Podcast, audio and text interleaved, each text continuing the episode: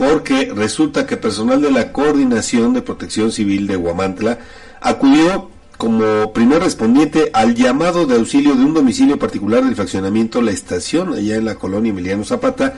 ubicada al poniente de, eh, no es cierto, al norte de esta, eh, de, esta cabecera municipal, donde fue reportada una persona inconsciente en su dormitorio.